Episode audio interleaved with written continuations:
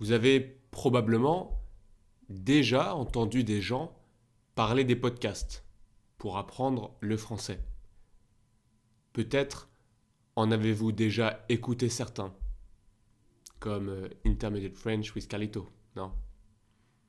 Personnellement, j'ai en grande partie appris l'anglais avec des podcasts.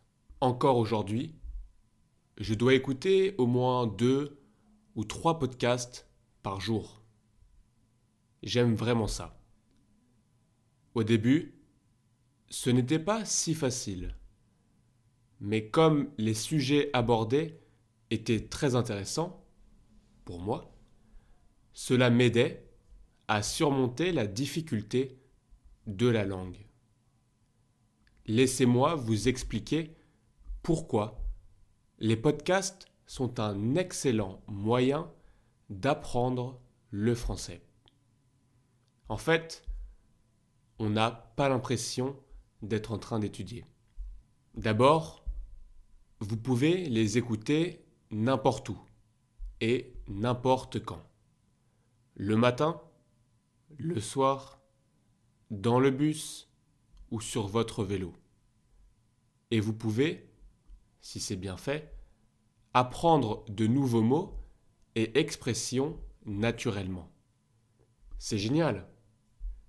Le meilleur, vous pouvez découvrir des choses intéressantes sur la politique, l'histoire, l'art, la culture, le sport, sur tout ce que vous aimez et en même temps améliorer votre français.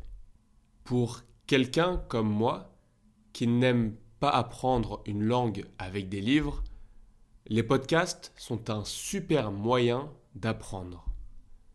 Mais il faut faire plus que simplement écouter. Pour enrichir votre vocabulaire, vous devez devenir un auditeur actif. Apprendre demande des efforts. Avec des efforts, on obtient des résultats. Sans efforts, on n'obtient pas grand-chose, malheureusement.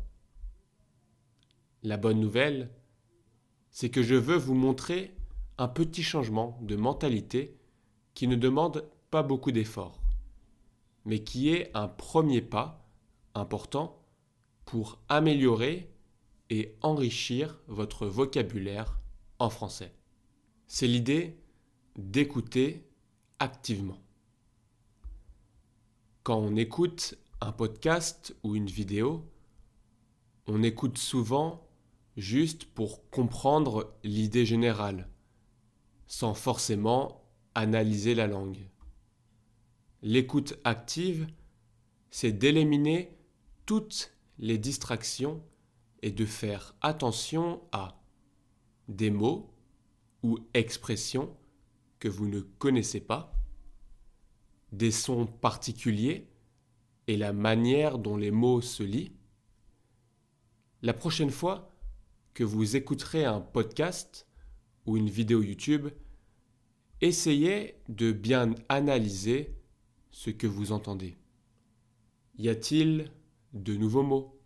Si oui, notez-les. Y avait-il une structure grammaticale que vous ne connaissiez pas? Notez-la et essayez de la comprendre. Y avait-il un mot ou une expression difficile à prononcer Revenez en arrière, écoutez de nouveau et essayez de la prononcer vous-même. Cela peut sembler inutile, mais se mettre dans l'habitude d'analyser activement une langue est très puissant pour apprendre seul. Essayez et dites-moi comment ça se passe. D'ailleurs, vous pouvez répondre à ce mail ou dans les commentaires. À bientôt, c'était Charles.